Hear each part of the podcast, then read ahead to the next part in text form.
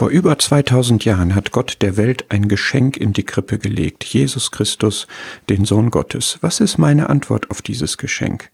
Ich möchte es ernst nehmen im Glauben. Ich möchte es annehmen in Buße. Ich möchte es auspacken in meinem Leben. Und ich möchte dankbar sein und es wertschätzen in Liebe. In einem Gleichnis von den Schuldnern in Lukas 7 stellt der Herr die Frage, wer liebt den am meisten, der die Schuld erlässt? Derjenige, so lautet die Antwort, dem er am meisten geschenkt hat.